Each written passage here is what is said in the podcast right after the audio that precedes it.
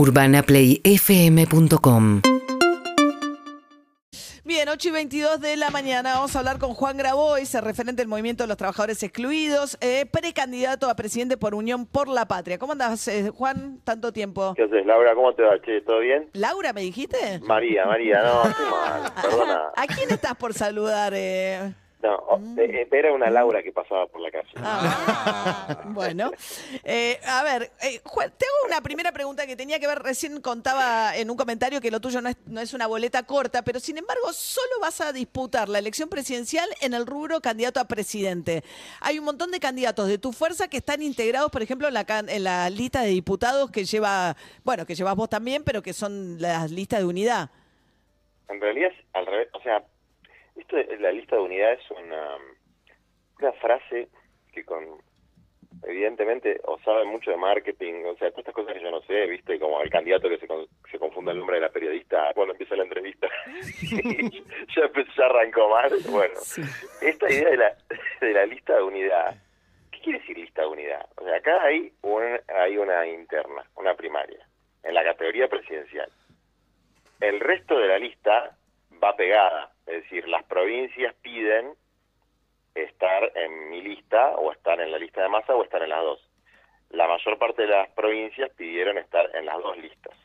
Eh, algunas provincias recibieron algún llamado para no estar en mi lista, eh, pero la provincia de Buenos Aires, por ejemplo, eh, el apoderado de Axel pidió estar en mi lista, entonces eh, vamos a estar compartiendo la lista con Axel, con Guado, con Máximo, con los mismos candidatos que van, va, va a tener masa, digamos, ¿no? Son, pero son mis candidatos, por decirlo de alguna manera, del mismo modo que Massa podrá decir que son sus candidatos. Ahora, Es decir, eh, eh, eh, vos dijiste cosas tremendas en algún momento de masa, poco antes de, este cierre, en el sentido de decir que era un extorsionador, que estaba cortándole los fondos incluso al Ministerio de Desarrollo para pagar los planes, que extorsionaba al gobierno porque amenazaba con que si no le daban la candidatura se iba del gobierno. ¿Seguís pensando todo eso mismo de masa? yo no saco ni pongo una letra de lo que dije.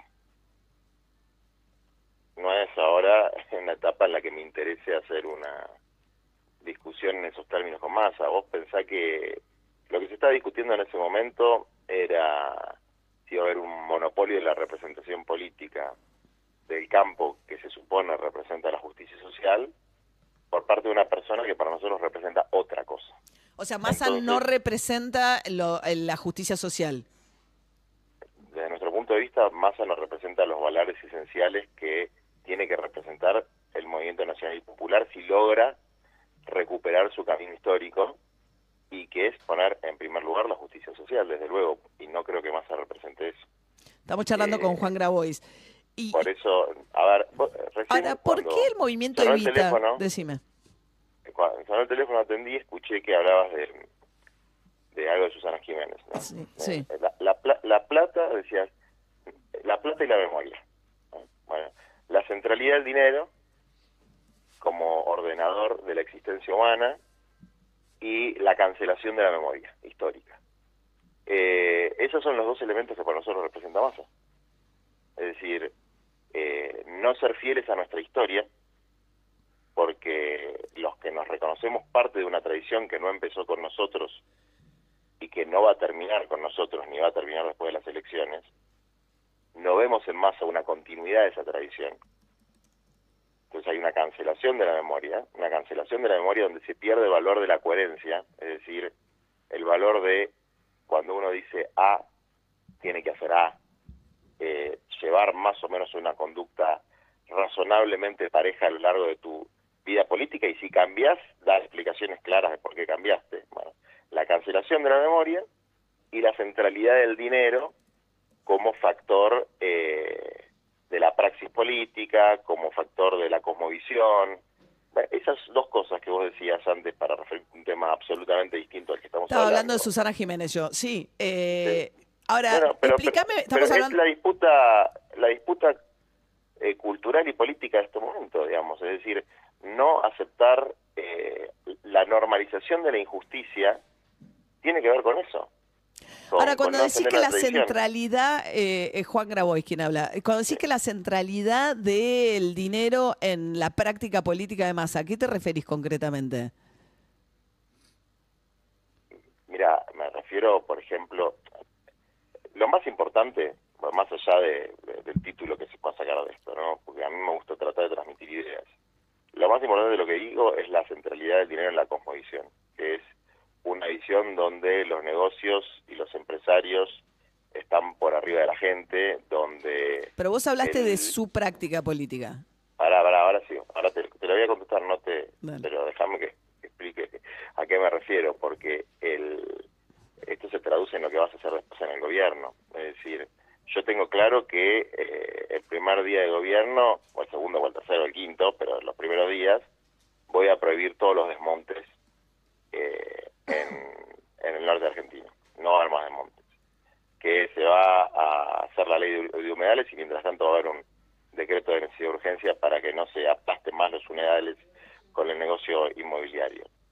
Sergio Massa tiene una tradición de aplastar humedales en Nordelta, por decirlo de alguna manera, ¿no? en, el Delta, y eh, pertenece a un grupo político empresario eh, para que el oro y el litio valen más que el agua y la vida de las comunidades originarias. ¿Vos decís por su vínculo con eh, Vila Manzano? Por un lado, por su vínculo histórico con Gerardo Morales eh, o con Rivarola, que es el presidente del PJ de Jujuy, que es el socio de Gerardo Morales. Y que debe ser uno de los casos en los que yo pedí explícitamente no darle la adhesión a nuestra lista a Rivarola por, por, por, por criminal pacto de poder con Gerardo Morales, pactos que se reproducen en otras provincias. Las provincias que no van a llevar tu lista eh, es Salta, Santiago del Estero, ¿no? No sé, Misiones, Formosa y Misiones. Y Misiones, sí. Ok. Ya, va, va a estar mi lista, solito. mi candidatura. Sí, pero, ahí sí es lista corta, está solito, o sea, eh, tu bueno, cuadradito. contra los molinos de viento. A mí me encanta.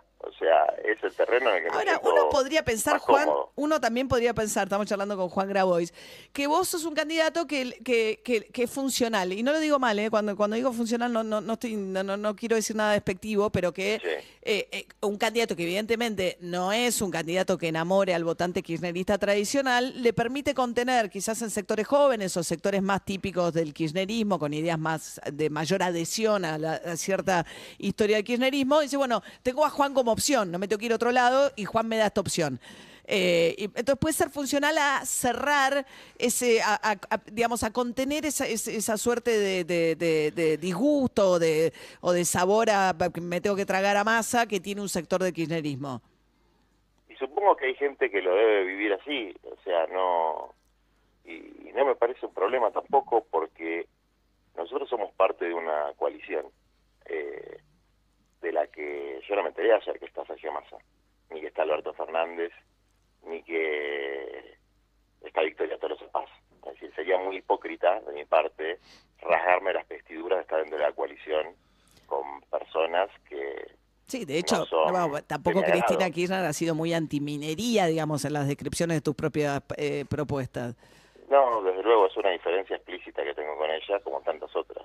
Eh, y dentro de lo que hay, elegís decir, este sigue siendo mi espacio de pertenencia. Eh, te, te quiero preguntar una cosa, los movimientos sociales, ¿qué pasa que Levita no se pronuncia, que se supone que es tu propio espacio?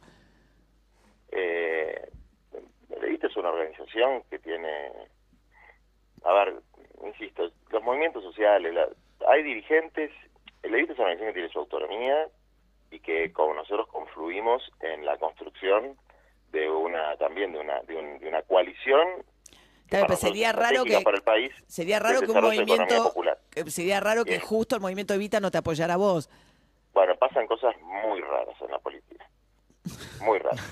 es así, hay cosas que hay cosas que parecen obvias y, si ustedes son todos de movimientos vinculados a la economía popular, marchan juntos, hacen todos juntos y resulta que Levita no te estamos hablando con Juan Grabois, no te apoya a vos, raro. Hay mucha gente de Levita que me ha manifestado su apoyo, mucha gente después el sistema político es muy poderoso. El sistema político es muy poderoso y no estoy hablando del movimiento Evita ni por casualidad porque son hermanos, ¿no? Pero bueno. vuelvo, la, la centralidad del dinero y de los pactos de poder ¿no? Son, es un elemento potente en la praxis política y ahora te puedo digamos, explicar a qué me refiero con eso.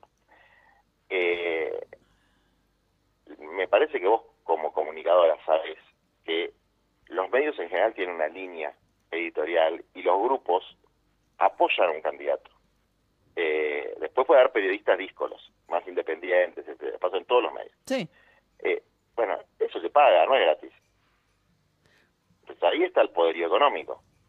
La capacidad para, digamos, garantizarle a... Yo creo que hoy más... ¿Vos estás con dificultades para, por ejemplo, promocionar tu candidatura? ¿Vos sentís que tenés un retaseo de tu acceso a medios?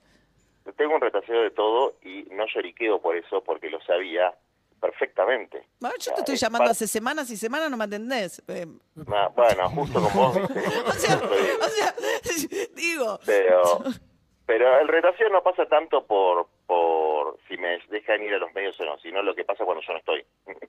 Eh, es decir, me invitan, pero de- después vos ves un... Vos fíjate que vos no sabías lo de la lista larga y la lista corta. No, lo dije mal. Yo te quiero decir, lo que me pasó fue que cuando dije lista corta, lo que quería decir es que no llevabas candidatos atrás y eh, lo expresé mal.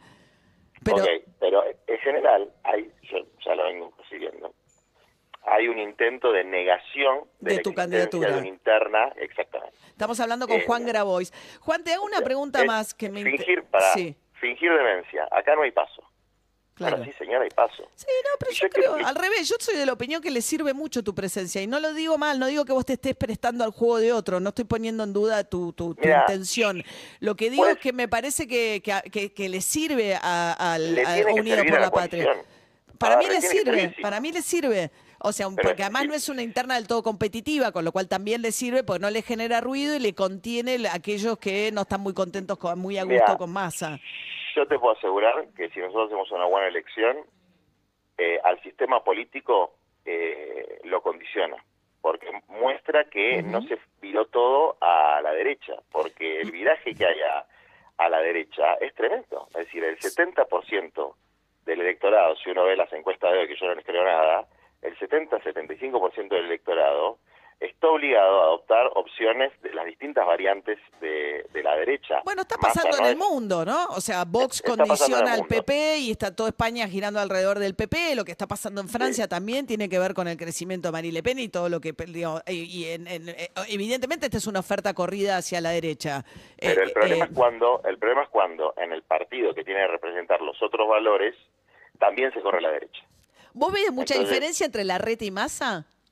No veo eh, nula diferencia en términos de cosmovisión, pero como dice Ortega y Gasset, es el hombre y sus circunstancias. Es decir, así como es funcional a la acumulación electoral de Unión por la Patria, mi candidatura, también es disfuncional a la hegemonía de un discurso eh, como el de Rodríguez Larreta. ¿Y la al reta y otros- y la reta y Bullrich eh, eh, te dan lo mismo?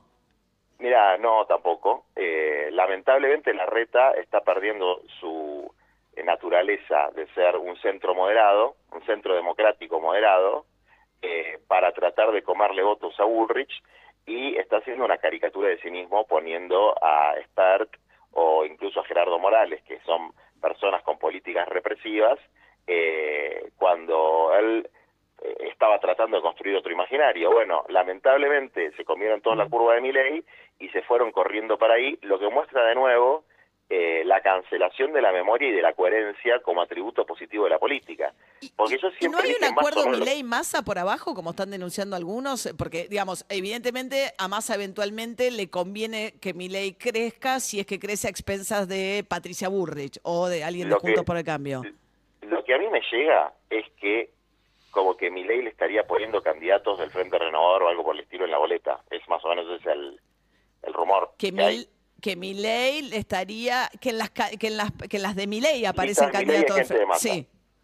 Bueno, eso yo creo que es, digamos, mm, no es para restarle votos o únicamente para, es por una cuestión de poder, el tema de diputados, o sea, que, que panquequean y entonces eh, Mm. Milei se convierte en, en alguien que, que le da diputados a masa. No sé bien cómo son esas... Bien. A ver, yo no fui nunca candidato a nada.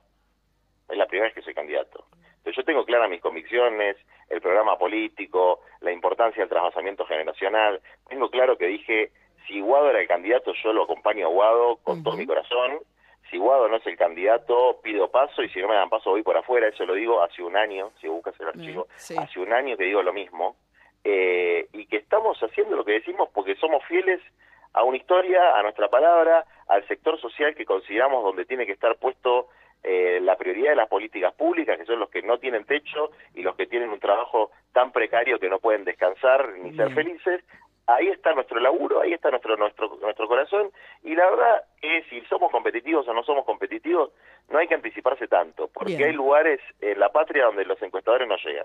Bueno, Juan, la próxima, Juan Grabois, la próxima vez vamos más con las propuestas. Es una buena presentación acerca de tu mirada y el porqué de la candidatura. eh, y eh, la próxima eh, este, charlamos de eso. Que te con atienda. María. Dale, Y te- y que te ¿no? atienda, que te Bueno. atienda más Atienda, pronto. Porque no te andes quejando María, por ahí de que no te dan y- micrófonos. Y. ¿eh? María. No, Claro, con Laura. con Sí, Laura. casi claro. porque yo creo que no me dan micrófono porque digo estas boludeces.